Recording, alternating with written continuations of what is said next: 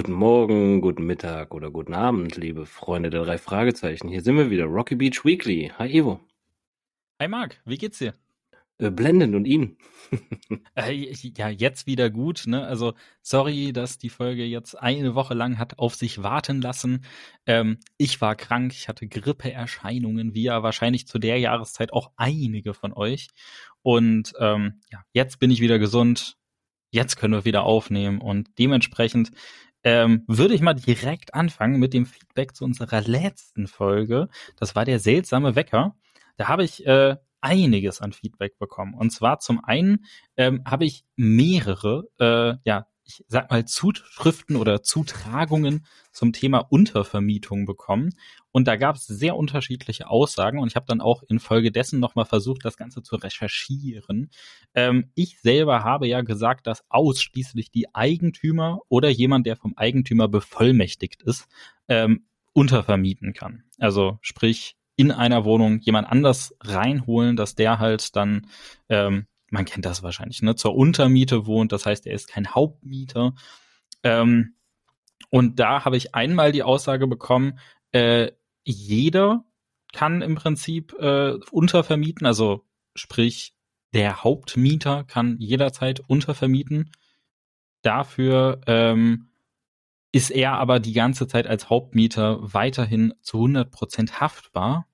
Ähm, und äh, es gibt aber auch Mietverträge oder, oder auch anscheinend Länder, wie auch immer, bei denen das anders aussieht, bei denen äh, dann doch nur der Eigentümer vermieten kann. Das heißt, es kommt einmal auf den Stand der Gesetzgebung an und auch ähm, auf das, das Land, die Region, in der man ist. Und da ist tatsächlich so, ähm, die Folge wurde ja in den 70ern, äh, ist die ja veröffentlicht worden als Buch, dann das Hörspiel 1980 und es spielt in Kalifornien. Also ähm, da habe ich dann wirklich versucht rauszufinden, wie war das denn da? Und da habe ich ähm, gegensprüchliche Aussagen gefunden. Das heißt, ganz genau kann ich es jetzt nicht sagen, wie das in Kalifornien aussieht. Ich würde sagen, im Zweifel für den Angeklagten, also sprich, ähm, wir akzeptieren das, wie das in der Folge präsentiert wurde. Da hieß es auch, die äh, Haushälterin des Hauses darf untervermieten, ist okay. Also einer der Kritikpunkte der letzten Folge ist somit revidiert. Und ähm, der nächste Feedbackpunkt, der mich erreicht hat, ist der Punkt Weihnachtskarten. Da habe ich noch hier groß getönt, ähm, ja, hier, ich kenne das nicht und ich schreibe absolut niemandem Weihnachtskarten und der Kerl hat ein ganzes Adressbuch voll. Und ähm, da wurde ich äh, korrigiert. Da wurde mir zugetragen, dass vor allem in äh, England oder Großbritannien das Thema Weihnachtskarten sehr groß ist, dass das da einer der absolut gängigsten Bräuche ist, dass dann halt ähm, wirklich jeder an alle Mitglieder des Familien- und Freundeskreises persönliche Weihnachtskarten oft mit selbstgeschossenen Familienfotos schickt und die werden dann in einer Reihe auf dem Kaminsims aufgestellt und dann dementsprechend über die Siedlungs- und Kolonialzeit ist das Ganze dann natürlich auch in die USA mitgewandert und ähm, da ist das auch ein großer Brauch. Mir als äh, deutsch sozialisiertem Weihnachtskonsument äh, war das so nicht geläufig und ja, mag. Ja, mir war es tatsächlich geläufig, weil ich halt so ein bisschen äh, englische Wurzeln habe und englische Familienmitglieder habe. Von daher äh, war das tatsächlich mir bewusst, dass wir sowas machen. Also ja. ich jetzt persönlich nicht so meine Familie, aber dass das ein Brauch ist und das ist ja auch in den Filmen immer sehr schön dargestellt, wie die ganze Familie alle gleich angezogen mit dem gleichen ugly Weihnachtspulli vor dem Kamin stehen und ein Foto sich von sich fließen lassen, am besten mit dem Hund noch daneben, der auch noch irgendwie einen Pulli anhat. Ähm, das ist tatsächlich so, ja. Das ist ein ja, Brauch. Ja. Spannend, also wirklich, also mir war es wirklich nicht bekannt. Wahrscheinlich einige von euch äh, Zuhörern haben sich auch gedacht, so, hä, labert der? und tatsächlich kann ich auch jetzt äh, direkt äh, privat mal sagen, ähm, ich habe ja noch schön getönt, ich verschicke keiner einzigen Person eine Weihnachtskarte. Ähm, ich glaube, es waren drei Tage nach unserer Podcast-Aufnahme. Da war ich äh, hier in der Innenstadt bisschen äh, Geschenke shoppen und habe tatsächlich ein gesamtes Paket mit Weihnachtskarten gekauft, die jetzt an sämtliche ähm, Verwandten geschickt wird. Also mein Adressbuch klapper ich noch nicht ab, aber mal zumindest hier die, die nächsten Verwandten, die kriegen alle ein schönes Kärtchen mit Grußwort. Also könnt ihr euch schon darauf freuen, liebe Verwandten. Sehr nice. Cool. Genau, das ja. zum Feedback zu unserer letzten Folge. Marc, was erwartet uns denn in dieser Folge? Ja, wie immer unsere allgemeinen Infos zur Folge, die du ja schön übernimmst immer. Dann kommt die Story-Zusammenfassung von mir, dann Plan der Schurken, wieder dein Part. Genauso wie Auffälligkeiten, Fehler und Plotholes. Äh, der persönliche Bezug und Lieblingsstelle ist ja unsere gemeinsame äh, Zusammenfassung, beziehungsweise auch äh, ja das Fazit führen wir auch beide quasi gemeinsam aus. Und das ist so der Ablauf für heute. Vielen Dank. Dann lege ich direkt los mit den allgemeinen Infos zur Folge. Es geht los mit dem Namen. Der ist auf Deutsch und der lachende Schatten.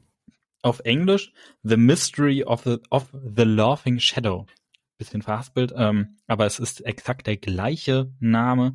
Geschrieben wurde das Ganze von William Arden. Und da kann ich mal schön sagen, als ich hier in äh, der Vorbereitung für diese Folge die Folge gehört habe. Ne? Also ich, ich höre immer die Folgen einmal so, wie sie sind und mache mir dabei so meine geistigen Notizen und überlege mir so, ah, okay, hier sagt er das, das könnte später noch relevant werden und so weiter. Also im Prinzip so, wie wahrscheinlich die meisten die Folgen hören. Und danach beginnt dann erst meine Recherche und dann kommt noch mal ein mindestens ein zweiter Kontrollhörgang. Und als ich diese Folge jetzt hier zum ersten Mal für unsere Folge ähm, gehört habe, dachte ich mir, hm, also irgendwie erinnert mich der ganze Stil, wie das geschrieben ist, sehr an William Arden. Wir hatten ja von ihm auch jetzt schon äh, drei Fälle das ist jetzt der vierte, den wir behandeln. Und tatsächlich, also ich konnte schon William Ardens Stil hier aus der Folge raushören. Ähm, als ich dann in der Recherche war, habe ich auch direkt das Handy gezückt und Mark geschrieben, ja, es ist wirklich William Arden. und, und, der direkt, ähm, der ja, Mark direkt mal droppen konnte, dass ich sowas schon gar nicht kann. Also da bin ich echt noch komplett raus, irgendwie an irgendeinem Stil festzulegen, von wem es ist. Also sehr, sehr schwierig. Und das ist ja, ja das kann ja noch kommen. Wir haben ja auch noch ja. ein paar Autoren vor uns, gerade wenn die deutschen Autoren dann später in den moderneren Folgen kommen. Ich glaube, die hinterlassen noch ein bisschen mehr die eigene Handschrift, als das die äh, Amerikaner am Anfang getan haben. Äh, mal schauen, wie das weitergeht. Vielleicht äh, sind wir ja irgendwann so tiefe Kenner, dass wir wirklich jeden Autoren sofort identifizieren können. Da können wir auch mal Aber, schön droppen, dass wir äh, privat uns ja immer die Rätsel schicken. Und nicht immer direkt schon sage, wenn sowas kommt, da sind ja auch öfters mal die Fragen dabei, von wem ist welches Buch geschrieben oder welche Story? Und ich auch immer wieder antworten muss und das blitzschnell, ey, keine Ahnung. Ja, genau, da habe ich diesen äh, Abreißjahreskalender äh, von den drei Fragezeichen für das Jahr 2022 gehabt. Da gab es jeden Tag eine, ein, ein kleines Rätsel. Das kann dann einmal zum Inhalt der Folge sein, das kann zu dem Cover der Folge sein. Und tatsächlich ist es bei uns, und dann, äh, ich schicke immer dann die Frage an Marc, dann rätseln wir beide und dann vergleichen wir die Antworten. Und genau, also diese ganzen Autorenfragen, da müssen wir ehrlich gesagt beide passen, haben wir keine Ahnung von. Ähm, Tatsächlich ist es aber, äh, das kommt jetzt vielleicht im Podcast nicht so rüber, aber bei den inhaltlichen Fragen, also sprich, wer erinnert sich am besten an die Figur oder welche Figur was gesagt hat, da glänzt Mark. Und zwar äh, ja, Hochhaus, würde ich sagen. Also da gewinnt er Hochhaus äh, mir gegenüber. Äh, ich weiß gar nicht, gibt's da, gibt's da ein, einen Rätselpart, bei dem ich irgendwie glänze? Ich glaube nicht, ehrlich gesagt. Nicht so mein mm. Fachgebiet. Mm. Mm, nee. Tatsächlich ja. nicht so wirklich. Nee, ist, ist auch nee. so. Also ganz ehrlich. Nee. Und auch bei den, äh, es gibt da so optische Rätsel auch mit irgendwie, welches Cover versteckt sich hier hinter ja, und dann siehst du nur so einen ganz kleinen Ausschnitt. Ey, keine Chance, ganz ehrlich.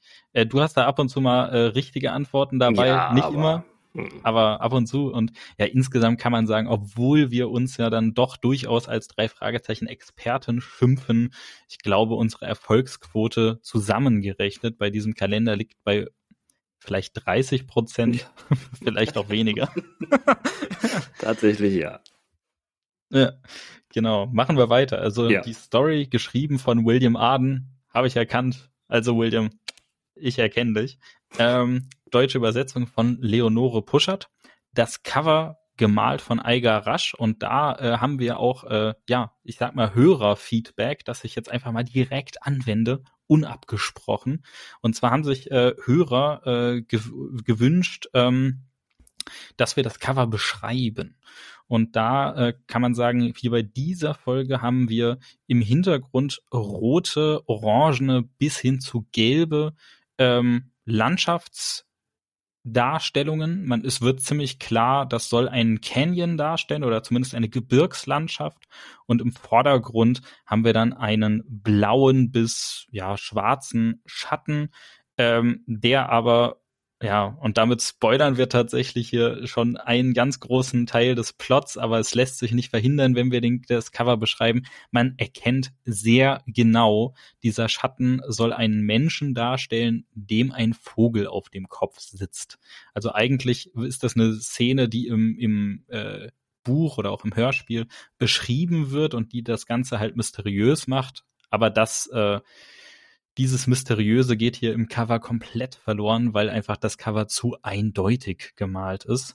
Äh, nichtsdestotrotz eigentlich ein ja, ganz hübsches Cover. Also gibt deut noch mal deutlich ikonischere und ich sag mal ansprechendere. Es gibt aber auch viel langweiligere. Also ich find's ganz nett. So Mittelmaß, sag ich mal. Ähm, weiter geht's mit dem Erscheinungsjahr. Das Erscheinungsjahr des Originalbuches war 1969. Die deutsche Übersetzung dann zwei Jahre später, 1971. Das deutsche Hörspiel dann 1980 rausgekommen mit einer Länge von 43 Minuten und 59 Sekunden. Damit eher kürzer, selbst für unsere frühen Folgen. Ähm, unsere bekannten Figuren, die in der Folge auftreten, sind die drei Fragezeichen, namentlich natürlich Justus Jonas, Peter Shaw und Bob Andrews. Außerdem tritt äh, Alfred Hitchcock auf, tatsächlich in persona. Er hat aber keinen Dialog, sondern er beschreibt nur, wie er in seiner Rolle mit den drei Fragezeichen zu tun hatte. Nichtsdestotrotz fand ich, das braucht Erwähnung. Ähm, außerdem Tante Matilda, Kommissar Reynolds, Skinny Norris und Morton. Also wirklich eine ganze Menge an Charakteren, die wir kennen und die wir immer wieder haben. Dann kommen wir noch zum Thema Hintergrundwissen und ja, ihr habt euch gedacht, wir müssen mal wieder über Zahlen sprechen. ähm, ich kann direkt sagen, also ich mag keine Zahlen, ich bin kein Zahlenmensch, ich bin ein äh, ja äh, eher Geschichten- und Weltenmensch. Also ich mag total so, äh, nun, wir schweifen ab. Ähm, also Zahlen. Das Originalbuch in den USA hat die Titelnummer 12. Das deutsche Buch hat dann die Nummer 6 bekommen und hier im Hörspiel haben wir die Folgennummer 13. Und jetzt, bevor wir in die Folge, also in die Handlung der Folge starten, müssen wir erst nochmal auf einen Disclaimer eingehen. Und zwar geht es um die indigenen Völker, die in der Folge thematisiert werden. Da ist einmal ganz äh, häufig die Rede von ähm, den Jackie-Indianern. Und da äh, hat Recherche-Ivo direkt sich gedacht, was ist ein Jackie-Indianer? Habe ich noch nie gehört. Und habe das mal, äh, ja, das Internet konsultiert und versucht dazu was zu finden. Und ich kann direkt sagen, Dazu findet man nichts, weil das ist tatsächlich extrem falsch ausgesprochen. Ähm, diese indigene Volksgruppe, die sich, also die die, die hauptindigene Volksgruppe in Mexiko ist, die wird Yaqui ausgesprochen. Das wird auch äh, kompliziert geschrieben, nämlich Y-A-Q-U-I, also Yaqui. Und ähm, die andere indigene Volksgruppe, die angesprochen wird, aber in der Folge keine richtige Rolle äh, spielt, sind die ähm, Kem äh, jetzt sag's ich schon wieder falsch. Die Kumesh India Kum Kumesh, oh, entschuldige, Kumesh äh, Indianer und bei also muss man direkt dazu sagen, ne, wir kennen uns jetzt nicht so sehr mit indigenen Volksgruppen aus, deswegen, falls wir das jetzt falsch aussprechen im Verlauf der Folge, dann tut's uns leid, aber wir wollen es auf jeden Fall versuchen, besser zu machen als die Sprecher in der Folge. Nicht böse gemeint. ähm, das zum Thema Aussprache. Ein ganz anderes Thema ist jedoch die Darstellung dieser Indianer, indigenen Volksvertreter, weil ähm, da die Indianer, die zur Sprache kommen, die werden mit einer extrem hohen Stimme dargestellt. Die werden auch ganz, ähm, ja, äh, Bringen wir so einen Punkt, sie werden dümmlich dargestellt. Also es tut mir so leid. Ja, man kann es auch nicht schöner sagen, ist Nein. leider wirklich so. Und da, das ist natürlich eine Sache. Ja, natürlich, das Ganze, äh, die, diese Hörspielfolge und äh, vor allem halt auch das Buch, dem das Ganze zugrunde liegt, ist natürlich ein Zeugnis seiner Zeit. Natürlich, das wissen wir, das ist uns auch bewusst. Und ähm, damals waren einfach, äh, ich sag mal, Themen, die man heute als Diskriminierung wahrnimmt, waren damals noch lange nicht so gesellschaftlich diskutiert. Und man hat auch, gerade wenn man andere Volksgruppen als die eigene darstellen wollte, hat man sehr oft halt auf sehr stereotype Darstellungen äh, zurückgegriffen, zum Beispiel Asiaten, die so mit ganz hohen Fistelstimmen dargestellt werden. Ähm, man spricht da ja auch äh, dann, um das ganze Thema ein bisschen allgemein äh, zusammenzufassen vom Blackfacing, also sprich, dass sich ähm, weiße Darsteller schwarz das Gesicht anmalen und sagen, jetzt sind wir ein, stellen wir ein, eine schwarze oder farbige Person dar, ein, eine POC, wie es im Englischen heißt, also People of Color. Ich finde, da gibt es irgendwie keinen wirklich guten deutschen Begriff für. Ich finde POC ziemlich gut. Aber ähm, ja, also all das äh, sind Sachen, die man in der Vergangenheit getan hat und ähm, die aber jetzt in der gesellschaftlichen Diskussion heutzutage so nicht mehr stattfinden, was ich sehr begrüße. Und da ist natürlich wirklich, muss man noch mal sagen, da ist noch ein weiter Weg zu gehen. Aber man sieht ja, zwischen den 80er Jahren und heute ist schon viel passiert. Da wird auch noch viel passieren. Aber die Darstellung, die wir hier in dieser Hörspielfolge haben, die ist nicht cool. Ganz ehrlich, ist sie nicht. Und eine weitere, ja, Volksgruppe kann man nicht sagen, aber Nein. eine ethnische Gruppe, die hier ordentlich, äh, pass auf, Wortspiel, ihr Fett wegbekommt, ähm, sind Vegetarier. Ähm, die Folge hat mit Vegetariern zu tun und wie über diese Vegetarier und auch vor allem vegetarisches Essen hier gesprochen wird, das ist unter aller Sau. Okay, wow. Wenn man so möchte, war das auch ein Wortwitz. Ich äh, glaube, da kommen noch ein paar. ähm, ich kann es direkt sagen, ich selber bin Vegetarier seit vielen Jahren, auch sehr überzeugt und ich sage, also grr. Später, äh, ich, Marc, du wirst es, glaube ich, in deiner Zusammenfassung auch nochmal ansprechen, ne? Was äh, da? Nee, tatsächlich nicht. Das habe ich ganz bewusst auch rausgelassen, weil ich bin kein Vegetarier, ja. Aber wie das dargestellt wird und äh, äh ich befürworte jeden Vegetarier und jeden Vegan. Äh, von daher ist es für mich auch äh, Achtung, auch unter aller Sau. Äh, und ich habe es tatsächlich rausgelassen aus meiner Zusammenfassung, weil mir das zu weit unter die Gürtellinie geht und nee. Ja, umso besser. Also ähm, da, ich, ich sage jetzt mal, ne, hier Justus spricht da, äh, sie werden total nett zum Essen eingeladen und weil sie wissen, dass es Vegetarier sind, äh, danken sie ab und Justus sagt dann beim Hinausgehen, Bäh, Mohrrüben zum Mittagessen. Und er, ah, Justus, grr. Also Nein. Zum einen, äh, die Vegeta vegetarische Küche hat um einiges mehr zu bieten als äh, nur Mohrrüben.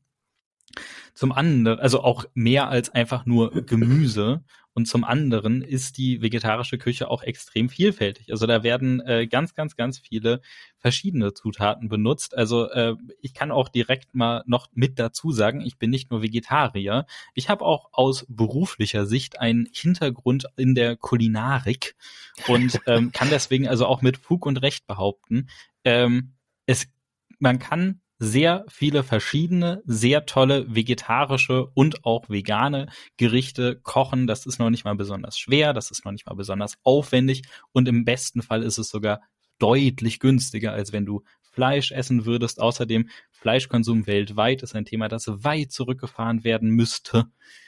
Einmal aus äh, Tierwohlgründen, aus Klimagründen und so weiter. Also die Liste ist relativ lang. Ich setze niemandem die Pistole auf die Brust. Also auch liebe Zuhörer, führt euch bitte nicht persönlich angegriffen, wenn ihr selber Fleisch esst oder eine andere Form der äh, Ernährung gewählt habt, dann ist das für mich vollkommen in Ordnung. Aber jemand, der halt so über Vegetarier schimpft, wie das hier Justus tut, der zwingt mich dazu, darauf zu reagieren. Es Justus, ist ja nicht nur so Justus, nicht. ne? Also das kommt ja noch hinzu. Und wie, ja, ich, ich ja, bin da stimmt. voll und ganz äh, bei dir und ich sage auch, nee, als Nicht-Vegetarier geht gar nicht. Ja, und auch äh, eine der oder die Vegetarierin hier in der Folge, die wird hier auch ähm, von der von der Sprecherin wirklich an der Stelle äh, auch nicht gerade schmeichelhaft dargestellt, was Nein. eigentlich nichts mit der Rolle zu tun hat. Also ja, das sind wirklich jetzt hier viele Kritikpunkte, die wir direkt zum Anfang der Folge geäußert haben. Ich glaube, auch unser Anfangspart war noch nie so lange in einer nee. Folge. Aber wir haben auch jetzt, äh, oder ich vor allem, genug zu den Themen gesagt. Ähm, habt das mal im Hinterkopf, dass es hier wirklich einiges gibt, was äh, nicht ganz so rund läuft in dieser Folge. Und jetzt kommen wir aber zum Inhalt zu sprechen. Und Marc, da würde ich gerne mal von dir wissen, wie ist denn die Story in dieser Folge? Ja, let's go. Wir tauchen ein in die Story und wir fangen an, indem Bob und Peter auf den Fahrrädern auf dem Rückweg sind vom Schwimmen in den Bergen. Auf diesem Rückweg kommen sie an einem Landgut vorbei, was der Familie Sanchez gehört, und sie hören beim Vorbeifahren ja, dumpfe Hilfeschreie, möchte man sagen. Und sie bleiben an der Mauer von diesem Landgut stehen und prompt äh, ich will nicht sagen brüllt, aber sagt auf jeden Fall so Bob Aua und hat was auf den, den Kopf gekriegt. Und zwar ist es eine, äh, ja, eine Statue tatsächlich. Und ähm, danach taucht auch direkt ein unheimlicher buckliger Schatten mit einem bizarren Kopf auf. Und dieser Schatten stößt auch plötzlich ein unheimlich schrilles Lachen aus, worauf die beiden halt die Flucht ergreifen. Ähm, in der Zentrale zeigen sie aber auch den Fund Justus, der sich äh, in der oder beziehungsweise der in der Statue eine Nachricht in einer unbekannten Sprache findet. Und natürlich denken sie sich, wer kann uns da helfen? Unbekannte Sprachen. Es ist Alfred Hitchcock, der kennt jeden. Rufen wir den erstmal an und er weiß auch natürlich direkt, wohin er die Jungs schicken kann. Und es ist zu einem Professor, ich hoffe, ich sag's richtig, wird auch seltsam tatsächlich geschrieben, Mekka oder Mika, M-E-E-K-E-R, Ivo, wie würdest du es aussprechen?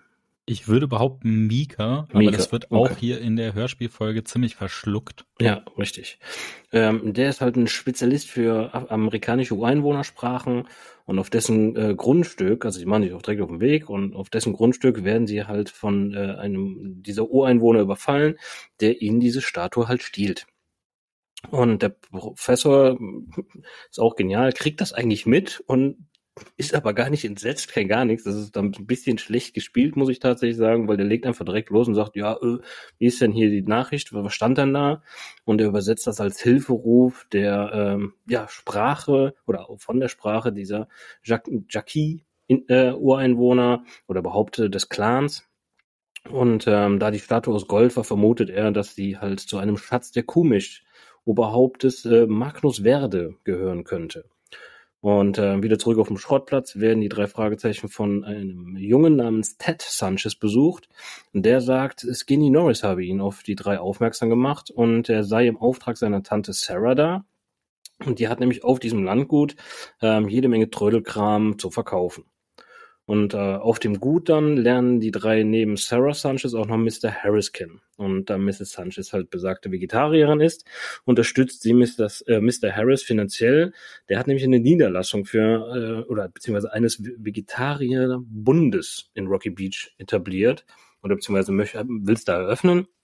Und äh, Mr. Harris erzählt auch, dass er sah, wie ein Junge die Figur stahl und äh, damit zu dem Tor rannte und halt über diese Mauer wurf, wurf, werf, wirft oder geworfen hat. so. Warf. Warf, genau. Und die Statue gehörte früher Mrs. Sanchez, Sanchez, was ist denn jetzt los hier? Ich würde sagen, wenn wir nicht schon so weit fortgeschritten wären, wir brechen nochmal die Aufnahme ab, aber nein, wir ziehen es knallhart durch. Es ist. Da äh, müsst ihr der, jetzt durch. ja, genau. Es ist der Bruder von äh, Sarah Sanchez, äh, Namensvetter von mir, Mark tatsächlich, der früher ähm, ja diese Statue halt besessen hat und aber fliehen musste. Warum, wird hier nie erklärt tatsächlich. Und Ted überredet seine Tante, dass die drei Detektive den Dieb äh, doch suchen sollen. Ähm, und nach diesem Treffen allerdings auf diesem Landgut kommen den drei die ersten Zweifel auf, was Teds Ehrlichkeit angeht. Und Justus und Peter gehen bei Nacht nochmals zu dem Gut und werden dort Zeuge, wie vier kopflose Zwerge in LKW getrieben werden. Auch ähm, dieser lachende Schatten taucht tatsächlich wieder auf. Und ähm, auch Ted taucht in dem Moment dort auf mit einem Gewehr und stellt die drei halt. Und sie können ihn nur mühsam überzeugen davon, dass äh, dieser Einsatz mitten in der Nacht zu, dem, äh, zu den Ermittlungen gehören. Und gleichermaßen werfen sie aber ihm auch vor, dass er schon vorher wusste, dass die drei Detektive sind. Und das gibt auch Ted tatsächlich zu, dass er das vorher wusste und er habe die drei nur kennenlernen wollen, um halt dort zu ermitteln. Ähm, am selben Abend wird auch Mr. Harris von zwei dunklen Männern überfallen. Und diese Männer verfolgen auch wieder Bob und Justus am nächsten Tag, ähm, als sie Mr. Harris besuchen wollen. Sie können aber tatsächlich vor den Herren noch flüchten. Äh, und äh, Bob hat inzwischen auch mehr über den Schatz der Kumisch erfahren. Und zwar Häuptling Magnus Werde hatte ihn kurz vor seinem Tod versteckt und ein Rätsel hinterlassen. Oh Wunder, wir sind bei den drei Fragezeichen. Natürlich geht es hier um Rätsel. Und das Rätsel lautet wie folgt. Der Schatz ist im Himmelauge, wo kein Mann ihn finden kann. So, und während Justus und äh, mit seinem Onkel Titus auf dem Landgut zu tun haben, beobachten Bob und Peter erneut das Haus der, des Vegetarierbundes. Dort werden sie aber von Skinny Norris in eine Falle gelockt und äh, auch eingesperrt in einen Raum. Und äh, Justus durchsucht inzwischen bei oder mit Mr. Harris eine Hütte, bei der er die kopflosen Zwerge gesehen hatte. Und er vermutet, dass es Menschen mit Säcken auf dem Kopf waren. Denke ich mir, oh, wo, wo, wo holt er das denn her? Also, das war für mich auch so, okay, alles klar, sind äh, kopflose äh, Zwerge, sind grundsätzlich Menschen mit Säcken auf dem Kopf. Ähm, Mr. Harris teilt den Verdacht tatsächlich mit ihm auch und danach verlässt Harris das Gut und Justus muss beim Aufladen bei Onkel Titus helfen. Und äh, Peter und Bob können sich nach einiger Zeit tatsächlich auch befreien aus ihrer Gefangenschaft, wo sie von Skinny Norris ein, eingeschlossen wurden. Doch laufen sie direkt einer Person in die Arme, die sie in die Berge verschleppt. Also von dem einen eingeschlossen ab ins nächste einmal entführt werden. Perfektes Timing, Jungs. Und als Justus wieder in Rocky Beach ist ähm, und auch mitkriegt, dass halt ähm, die Jungs weg sind, verständigt der Hauptkommissar Reynolds und fährt mit ihm und Morton zu dem Haus der Vegetarier, wo sie Mr. Harris treffen. Äh, Peter und Bob sind tatsächlich nicht da, doch findet Justus einige Hinweise darauf, dass sie dort waren. Und später fällt ihm auch noch auf, dass äh, Mr. Harris dort scheinbar Fleisch gegessen hat, da er in ein Butterbrotpapier mit Senf und Fleischsaftresten fand, äh, und er sagt natürlich direkt von wegen, Mr. Harris ist ein Betrüger. Hätte ja kein anderer essen können, aber gut. Ähm, Mr. Morton und äh, Kommissar, also die beiden, Mr. Morton und der Kommissar und Justus, äh, fahren halt erneut zum Gut, wo sie Ted und Sarah äh, halt befreien. Die sind dort tatsächlich auch geknebelt und gefesselt worden. Und ähm, beziehungsweise Mr. Harris hatte die beiden halt etwas in Tee geschüttet und hat sie darauf dann halt äh, bewusstlos fesseln können, sagen wir es mal so. Und zur selben Zeit sind Bob und Peter von Harris in einer Hütte in den Bergen eingesperrt wo äh, worden, äh, werden aber von den beiden Männern der Jackie Stammmitglieder namens Nanika und Natchez, ich glaube, ich spreche es richtig aus, Natchez heißt der zweite, wenn ich mich recht entsinne, wenn, äh, ich glaube, Nanika und Nanches. Nanches, okay.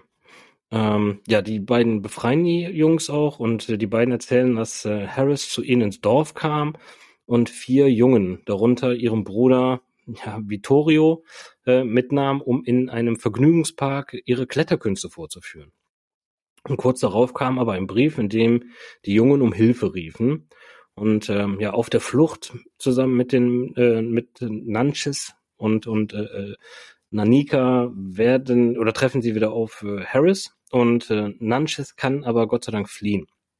Und dieser trifft bald darauf auch auf Justus und den Kommissar, äh, denen er dieselbe Geschichte halt erzählt, beziehungsweise alles, was halt vorgefallen ist, droppt er da auch raus. Und bald erwischen sie auch Harris und äh, dessen Helfer Sand, äh, Sanders, so heißt der gute Mann, äh, die Peter und, äh, ein, und das äh, Gold dabei haben und sich weigern, den Aufenthalt von Bob und den äh, Jackie-Jungen zu verraten. Justus löst das Rätsel jedoch. Das Himmelsauge ist nämlich äh, äh, das ja in einem oder in ist das Auge des Indianerkopfes, in dem sich eine Höhle befindet.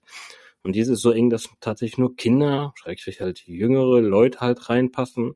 Und Nanches und Nanika klettern mit Peter und Bob zu dieser Höhle, wo Peter auch hineinkriecht und die fünf Jungen befreit. Und äh, auch das Gold tatsächlich gefunden wird. Und Harris muss sich auch wegen vieler Verbrechen in Australien verantworten. Äh, dadurch, dass Justus diese Verbindung herstellen konnte, wurde die Strafverfolgung erst möglich tatsächlich. Und Justus lässt sich doch noch auf ein Wortgefecht mit ihm ein bezüglich seines Gewichtes. Und das habe ich auch hier bewusst rausgelassen, weil das für mich auch sehr unter der Gürtellinie war. Wenn ich mich recht entsinne, wird er halt sowas wie äh, fettes Kind oder fett, fettes Schwein oder sowas betitelt, wo ich mir auch schon wieder denke, also No-Go, äh, sowas in eine Story rauszuhauen. Ähm, aber Reynolds schreitet quasi in dieses Wortgefecht da sehr autoritär ein und beendet das auch. Und es folgt auch die Schlusslache tatsächlich dann. Ähm, was aber noch hinter diesem lachenden Schatten steckt, ähm, ist tatsächlich, ähm, ja, dass Justus enttarnen konnte, dass Harris äh, aus Australien stammt und er hat ein Haustier mitgebracht und das ist ein zahmer Jägerlist. Und das ist ein Vogel, dessen Schrei wie menschliches Gelächter klingt und der gerne auf dem Kopf eines Herren sitzt. Und im, im, im Dunkeln erscheint der Schatten dadurch größer und buckliger und daher auch, wie am Anfang schon gespoilert, ist das quasi dieses Cover. Und ähm, was natürlich dann noch für, die, für, für Peter und Bob sehr erschreckend war, als sie das erstmal gesehen haben, so ein Vogel zuckt ja doch schon sehr seltsam mit diesem Kopf oder mit ihren Köpfen hin und her. Und das war für die beiden Jungs auf jeden Fall, ja, erschreckender. Ähm, und auch Justus kam halt tatsächlich auf diese Idee, beziehungsweise musste auf die, diesen, diesen Hintergrund kommen, weil er erinnerte sich an ein, ein, ein, eine Geschichte von einem Doppelmord in der, ich hoffe, ich spreche es richtig aus, weil Französisch ist nicht so meine Sprache, Rue Rouge äh, von Edgar Allan Poe. Und dort wird nämlich ein, äh, ein Orang-Utan verübt, dort äh, zwei Morde. Und Zeugen äh, haben in dieser Geschichte halt überlegt, was das für menschliche Laute waren und man entdeckte dann halt, dass es gar keine menschlichen Laute waren, sondern Affenlaute. Und ja, so äh, kam auch Justus auf die Idee, dass das Schreien des Schattens äh, kein, kein, kein Menschenlaut ist, sondern von einem Vogel stammt und hat sich dann da schlau gemacht und kam dann auf diesen Jägerlist und hat dann auch festgestellt, dass Mr. Harris tatsächlich Australier ist. Das zum Hintergrundwissen und äh, ja, das ist die Story-Zusammenfassung tatsächlich. Nice, vielen Dank. Äh, dann knüpfe ich direkt nahtlos an mit dem Evil Masterplan. Das ist auch äh, in der Folge relativ offensichtlich. Also wir haben Mr. Harris hier als äh, Schurken, als Bösewicht, als Antagonisten, wie auch immer wir ihn betiteln wollen. Und ähm, er weiß, äh, wo der Schatz der äh, Kumesh Indianer versteckt ist von dieser Legende und von diesem Rätsel, das äh, der damalige Häuptling veröffentlicht hat. Und er hat das Rätsel offensichtlich gelöst. Ähm, und zwar ist dieser der sogenannte Indianerkopf, also der Fels, in dem die Höhle sich befindet, ähm, auf dem Land von Mrs. Sanchez. Er hat dann äh, ja herausgefunden, dass Mrs. Sanchez Vegetarierin ist und hat dann halt um sich bei ihr einzuschmeicheln und dann infolgedessen auf ihrem Land sich frei bewegen zu können, halt dieses Märchen des Vegetarierbundes äh, und äh, erfunden und sich selber als dessen Präsident äh, inszeniert. Und ähm, als er dann herausgefunden hat, dass äh, zu der Höhle, in der das ganze Gold versteckt ist, halt er selber als ausgewachsener äh, Mann ähm, mit, ja, ich sag mal hier, ja, als Australier äh, den, den, ja, einen relativ markanten Körperbau hat, er da nicht reinpasst, äh, ist er auf die Idee gekommen, halt, ähm, ja, Indianer, Jungen, von denen er weiß, dass sie sehr gut klettern können, nämlich von diesem Volk der Yaqui in Mexiko, ähm, die für seine Pläne äh, zu benutzen, äh, ist nach Mexiko ge gereist, hat dort mit äh, einer besseren Zukunft für bis zu vier dieser äh, indigenen Jungen geworben und äh, sie dann im Endeffekt für seine Zwangsarbeit genutzt, um an den Schatz heranzukommen.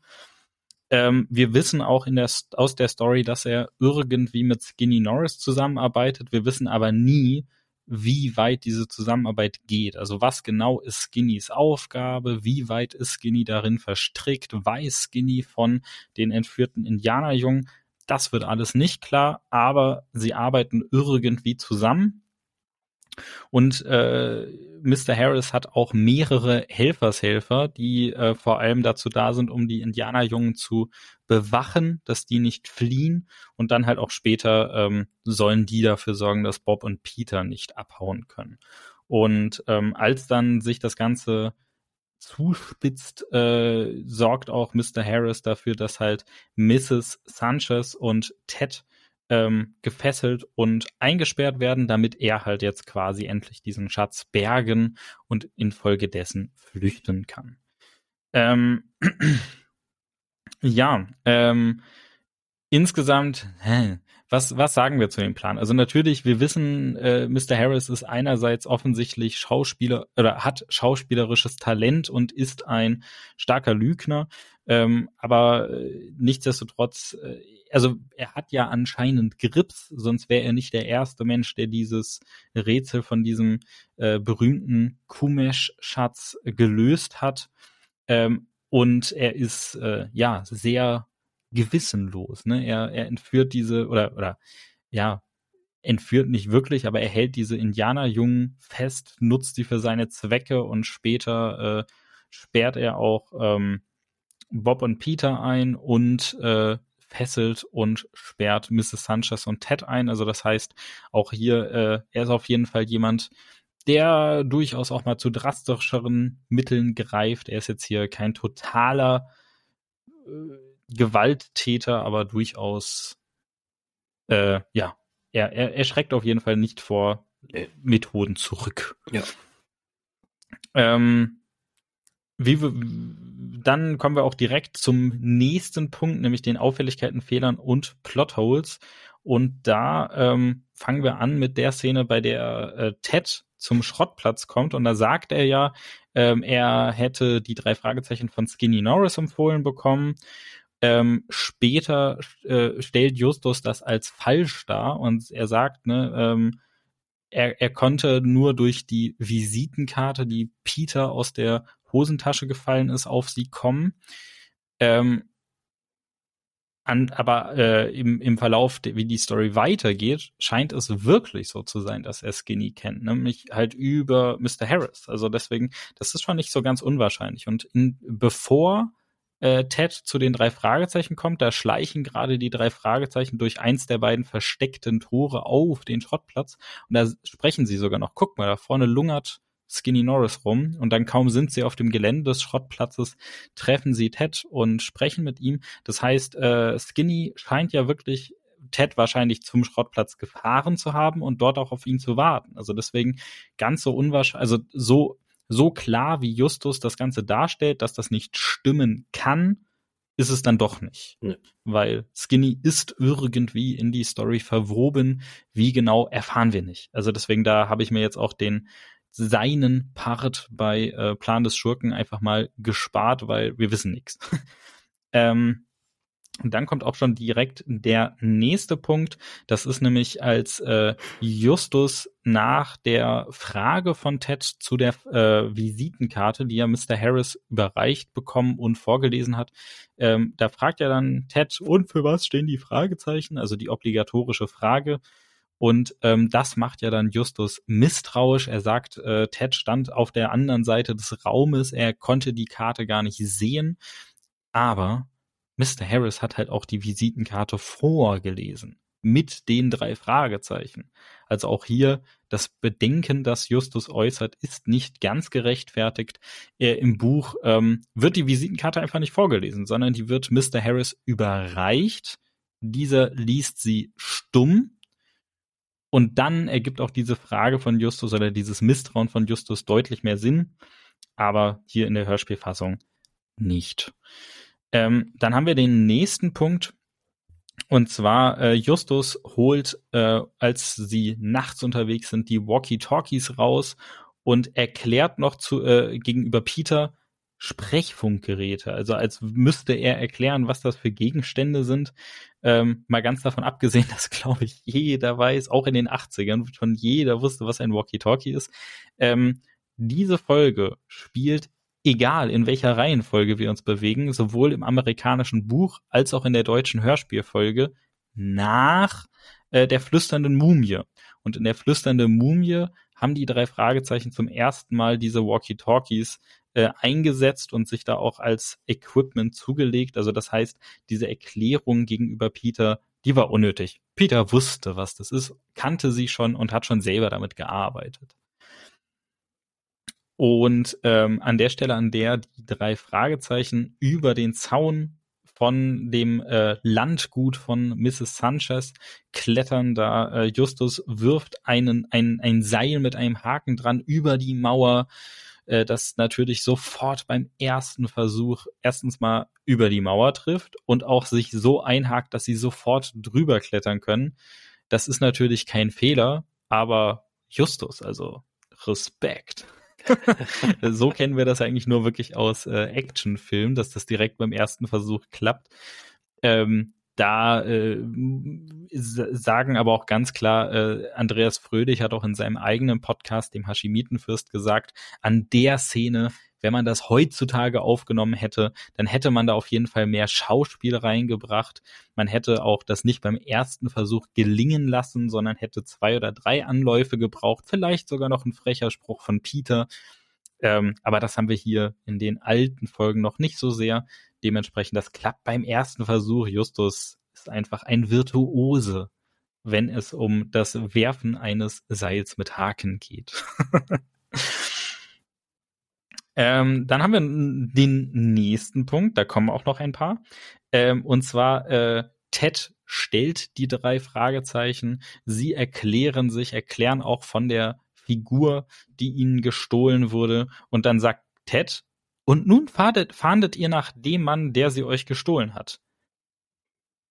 Bro, das ist ja mal übel verdächtig. Es wurde bisher ein Mann noch mit keiner Silbe erwähnt. Selbst die drei Fragezeichen, ne, die, äh, haben gerade so erkannt, dass es sich offensichtlich irgendwie um indigene Personen handelt. Aber ähm, ja, also es ist ja wirklich, äh, dass, dass Ted hier wirklich anspricht, ein Mann habe äh, das Ganze gestohlen. Das macht ihn eigentlich mehr verdächtig als alles, was Justus bisher äh, festgestellt hat. Aber die drei Fragezeichen gehen gar nicht weiter drauf ein. Das ist tatsächlich ein Formulierungsfehler, der schon im originalen amerikanischen Buch sich eingeschlichen hat. Natürlich wird hier nach der Person gefahndet, die ähm, diese Figur gestohlen hat. Ähm, und dadurch, dass die drei Fragezeichen nicht weiter drauf eingehen, wollen wir das auch nicht. Ähm, kommen wir lieber zum nächsten Punkt und da geht's nochmal hier um unseren äh, ja, Geräuschemacher.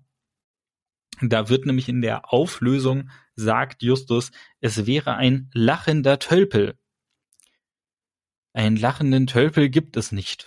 Äh, dieser Vogel, äh, der kommt tatsächlich natürlich nur in Australien vor und der hat ein Hoch auf die Kolonialzeit. Äh, ich hoffe, man hört die Ironie aus meiner Stimme raus. Ähm, einen äußerst bescheidenen deutschen Namen bekommen. Der heißt nämlich auf Deutsch lachender Hans. Das ist äh, ja gerade für einen Vogel finde ich wirklich ein äußerster Fehlgriff, was die Namensgebung angeht. Aber die Biologen haben ja auch an der einen oder anderen Stelle mal äh, fragwürdige Entscheidung getroffen. Ein anderer äh, Name, das ist auch der, den du eben schon gesagt hast, Marc, ist der Jäger liest. Und da kann man noch mal kurz sagen, also ja, der Vogel hat wirklich ein, ein, eine Art von Lachen als Ruf und der kann auch tatsächlich ähm, äh, als Haustier gehalten werden. Die sind dann auch ähnlich wie das Papageien sind ziemlich treu und auch dann ihrem, äh, ich sag jetzt mal Halter äh, sehr sehr nah, was auch tatsächlich emotionale Bindung angeht. Aber ähm, äh, das, deswegen, das ist auch gar nicht so unwahrscheinlich, wenn man sich einen Jäger liest als ähm, Haustier hält, dass der einem wirklich viel auf der Schulter oder auf dem Kopf rumsitzt. Das machen die wirklich. Und dann klingt das auch nach Lachen, wenn die ihre Geräusche machen, aber nicht so, wie das hier im Hörspiel dargestellt wurde. Man erkennt an der Hörspielfolge eindeutig, dass es ähm, ein menschlicher Sprecher ist, der versucht, dieses Geräusch zu imitieren und das gelingt nicht wirklich. Man wollte das natürlich machen, weil einfach diese echten Tiergeräusche sehr viel schneller auch als Tiergeräusche zu identifizieren sind. Ne? Also das menschliche Ohr ist wirklich äh, ein Wunderwerk und erkennt Geräusche sehr genau. Vor allem erkennt es menschliche Geräusche sehr genau aus einer großen Geräuschkulisse heraus. Und deswegen, ähm, damit halt diese Illusion in dem Hörspiel nicht sofort verloren geht, hat man halt den menschlichen Sprecher genommen. Aber wir merken uns, einen lachenden Tölpel gibt es so nicht. Der heißt entweder lachender Hans oder noch besser, merkt euch einfach Jäger liest. Auch nicht der schönste Name, aber immer noch der beste. der schönste Name ist aber tatsächlich in Australien. Also der, der australische Name ist Kookaburra für diesen Vogel. Stimmt. Ne, also guter Einwand, das ist wirklich ein cooler Name. Ja, der ist halt ganz cool und dieses Least ist halt, äh, das ist eine Unterfamilie von von diesen Vögeln und darum heißt der bei uns halt Jäger. Genau, das sind äh, ja genau, der, die der gehört nämlich zur Familie der Eisvögel. Das genau. erklärt das. Yes, nice, danke dir. Ähm, dann kommen wir dann zu unserem nächsten Punkt und zwar geht es nämlich auch genau darum, nämlich Reynolds äh, sagt, er hätte, äh, also es geht um die um die Finalszene, in der äh, Mr. Harris auch gestellt wird und da sagt äh, Reynolds, er habe schon mit Australien telefoniert und da halt über die Machenschaften von ihm äh, was gehört. Und kurz danach sagt äh, fällt dann Justus eigentlich erst die Lösung mit dem, in der Folge heißt er lachender Tölpel, also mit dem Kookaburra auf. Und das, das ist ja tatsächlich die, der einzige Hinweis, der auf Australien führt. Also eigentlich, ähm, woher sollte Reynolds diese Verbindung zwischen Mr. Harris und Australien machen, wenn Justus, der ja hier unser Hauptdetektiv ist, das ganze Rätsel um den lachenden Schatten, um den Kookaburra überhaupt erst danach löst. Also das ergibt einfach keinen Sinn. Ähm, entweder das Ganze hätte Justus schon früher einfallen müssen. Das klingt aber nicht so, als er das Ganze erklärt. Das klingt so, als wäre es ihm jetzt gerade aufgefallen. Ähm, oder äh, Reynolds hätte, keine Ahnung, mit einem Handy nach Australien telefonieren müssen. Wäre aber auch schwierig gewesen. Gerade in den 80ern. Ähm, dann kommen wir zu unserem nächsten Fehler oder unserer nächsten Auffälligkeit. Ähm, also Justus erklärt, dass Harris Peter und Bob und die Indianerjungen entführt hat. Und dann sagt Har äh, Reynolds zu ähm, Nunches, glaube ich, also auf jeden Fall einen der beiden äh, Yaqui-Indianer, die zu dem Zeitpunkt anwesend sind, er hat vier deiner Brüder entführt und dieses vier kann Reynolds halt überhaupt nicht wissen. Die einzige Information, die er hat, ist, dass einige Indianerjungen, also äh, Yaqui-Jungen entführt wurden. Also dass er hier rein zufällig genau die richtige Zahl sagt, das äh, ja liegt, denke ich mal, am Skript, das da für das Hörspiel geschrieben wurde. Äh, er kann es nicht wissen, wie viele das sind. Und dann kommen wir auch zum letzten, äh, zu unserer letzten Auffälligkeit, zu unserem letzten Fehler. Und zwar da, das, das Rätsel, wie ja der, der große Kumesh-Schatz versteckt wurde, ist ja, dass er im Himmelsauge liegt, wo kein Mann ihn erreichen kann. Und die Lösung von Mr. Harris ist ja tatsächlich, dass er halt diese Indianerkinder entführt, die halt dann eben so klein und trotzdem so agil beim Klettern sind, dass sie halt da in diese Höhle hineinklettern können. Und jetzt kommt die große Auflösung und alle sind happy und Nanches klettert ähm, in das äh, Himmelsauge hinein, findet dort die Jungen und kann von da aus sogar relativ bequem Informationen nach unten rufen. Also wenn dieses Himmelsauge von niemand mehr erreichbar ist, oder von keinem Mann, besser gesagt, erreichbar ist, dann doch auch nicht von Nanchas. Das ist ein ausgewachsener Mann. Und selbst wenn wir hier äh, aus der damals leicht stereotypen Darstellung äh, uns denken, dass hier Nanches als ähm, ein äh, indigener Mensch äh, eher klein gewachsen ist, selbst dann, naja, die Kumesh sind ja auch ein indigenes Volk und auch die sind nicht ganz so groß gewachsen, wie man es hier von den meisten Europäern und so weiter gewohnt ist. Das heißt, ähm, wenn, wenn, wenn die Indianer selber das Rätsel erfinden mit, da passt kein Mann rein und die selber schon eher nicht ganz so groß sind, dann kann man davon ausgehen, dass da wirklich kein ausgewachsener Mann äh, reinpasst. Also deswegen, das fand ich einfach sehr unlogisch zum Schluss. Aber bei dem Punkt muss ich kurz Die mal Liste war lang. Ich, ich habe das Ja, nämlich so verstanden, gerne. dass Nunches ist mit Peter hochgeklettert und nur Peter ist in dieses.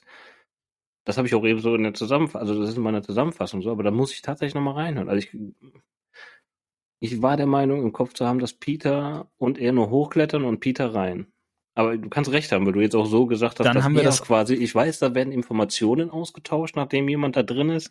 Es kann auch sein, dass es Ja. tatsächlich Nunches war, der da drin ist, aber ich hatte tatsächlich im Kopf, dass Peter ist. Aber gut. Äh, Hört die Story Also auf und jeden sagt Fall haben wir Bescheid. hier zwei verschiedene Interpretationen. Genau, genau, deswegen, das würde ich jetzt einfach mal als Aufgabe hier an unsere Zuhörer äh, rausgeben. Hört ihr euch doch bitte nochmal die Folge und vor allem diese Finalszene an und äh, gebt ihr uns doch mal bitte Feedback, wie ihr das Ganze verstanden habt. Da äh, können wir ja mal gucken, welche Version ähm, die meisten, sage ich mal, raushören oder Ja. vi- vielleicht wird es ja auch ganz explizit erwähnt und einer von uns beiden hat nicht ganz so genau aufgepasst. Das kann durchaus vorkommen. Ähm, ich bin gespannt. Ich auch. Genau. Ähm, dann schließen wir aber jetzt hier diesen Part des Podcasts ab und kommen zum persönlichen Bezug und der Lieblingsstelle in der Folge. Und da würde ich erstmal gerne Marc dich fragen. Was ist denn hier dein persönlicher Bezug zu dieser Folge und welche Stelle hat dir besonders gut gefallen? Ja. Also darum auch äh, mein Hilferuf, dass ihr euch die Story nochmal anhört. Ich habe nämlich keine Lust, mir diese Story tatsächlich anzuhören. Ähm, für mich ist die, ja, ich will nicht sagen eine Katastrophenfolge. Das ist, das tut auch wieder irgendwie weh. Das sind die drei Fragezeichen. Es bleiben meine drei Fragezeichen. Aber in dieser Folge stört mich extremst einfach diese Darstellung von den indigenen Völkern. Die werden so dumm dargestellt.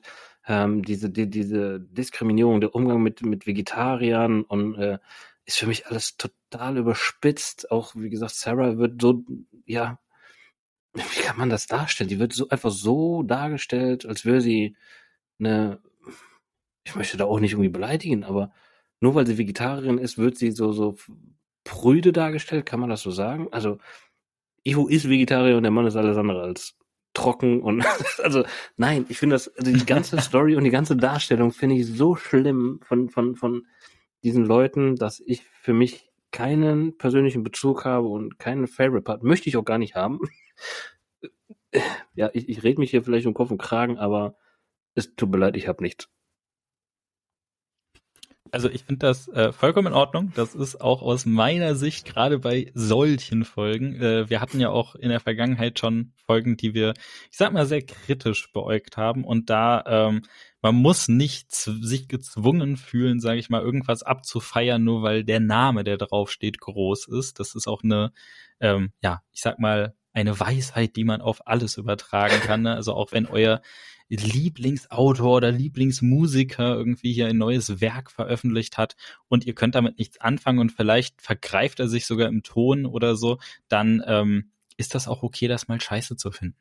So, ähm, ich äh, übernehme an der Stelle mal. Ich kann nämlich sagen, ähm, es gibt für mich persönlich tatsächlich eine Sache, die ich hier an dieser Story wirklich positiv hervorheben möchte. Und zwar ist das ähm, der äh, diverse Umgang mit indigenen Völkern und vor allem der Historie und der Ausbeutung von indigenen Völkern. Also weil ähm, wir müssen noch mal hier zurückdenken. Äh, ne? Das Ganze wurde 69 ähm, veröffentlicht als Buch und ähm, selbst heutzutage sprechen ganz, ganz, ganz viele Leute, gerade halt irgendwie in Filmen, in, in Fernsehen, wie auch immer, von den Indianern und äh, fassen damit halt einfach unfassbar viele und große Volksgruppen, die sich teilweise kulturell komplett unterscheiden, unter einem Namen zusammen. Und diese Volksgruppen haben nichts miteinander zu tun, ne? Also außer dass die halt auf dem großen äh, oder den beiden sehr großen Kontinenten Nord- und Südamerika äh, halt äh, gelebt haben oder bis heute leben. Ähm, und da äh, tatsächlich, also das wird im Buch auch nochmal ein bisschen ausführlicher behandelt, als es im Hörspiel hier der Fall ist. Es wird nochmal ein bisschen genauer dargestellt, dass ähm, halt eben diese Yaqui-Indianer äh, aus, aus äh, Mexiko kommen und da halt auch wirklich bis heute einen äh, sehr, sehr großen Teil der indigenen, also der, der äh, ursprünglichen äh, Bevölkerung darstellen, dass die auch, ähm, es gibt heutzutage immer noch wirklich äh, viele Nachkommen oder auch immer noch äh, Angehörige der Yaqui-Indianer, die da ihre eigenen äh, Reservate oder Lebensräume haben, in denen sie da äh, ihre traditionelle Lebensweise bis heute pflegen. Und ähm, die andere indigene Volksgruppe, die hier namentlich er erwähnt wird, sind die Kumesh-Indianer, die halt im Gebiet des heutigen Kaliforniens gelebt haben. Von denen gibt es nicht mehr so viele. Ähm, es gibt auch da noch Reservate, aber insgesamt ja nicht mehr allzu viel.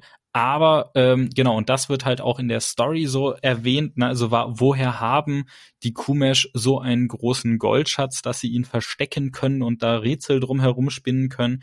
Tatsächlich, weil sie zur Zeit ähm, der äh, Kolonialzeit halt äh, beobachtet haben, wie scharf vor allem die spanischen äh, Siedler auf das Gold waren und sich nur wegen dem Gold gegenseitig umgebracht und ausgebeutet haben. Und da haben sich dann halt die Kumesh-Indianer gedacht, hey, wenn die das wegen Gold machen, dann muss das ja was Besonderes sein und haben sich das abgeguckt haben auch äh, angefangen, sehr viel Gold zu sammeln, zu horten und auch tatsächlich wirklich sehr, sehr, sehr brutal gegen ähm, einmal halt spanische Siedler, so, sonstige Kolonialmächte, äh, die da in ihrem Gebiet unterwegs waren, aber auch gegen andere indigene Völker vorzugehen. Also die, die, die Kumesh-Indianer haben ganze Kriege geführt, um an ein bisschen Gold zu kommen, dass sie dann halt ähm, gehortet haben im Endeffekt. Ne? Also auch da äh, das Thema, dass halt auch die Geschichten der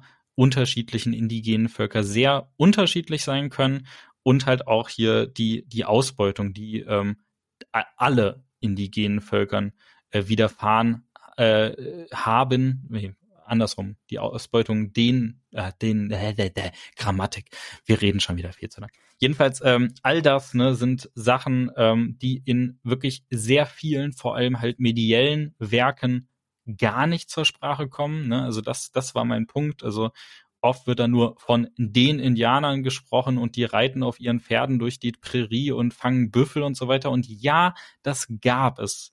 Das war aber nur ein Teil. Und indigene Bevölkerung, vor allem halt das, was man halt als Indianer zusammenfasst, ist viel mehr als das, ist viel diverser als das. Und das wurde tatsächlich in der Story, vor allem aber muss man ganz ehrlich sagen, im originalen Buch von William Arden ähm, thematisiert. Und das finde ich toll.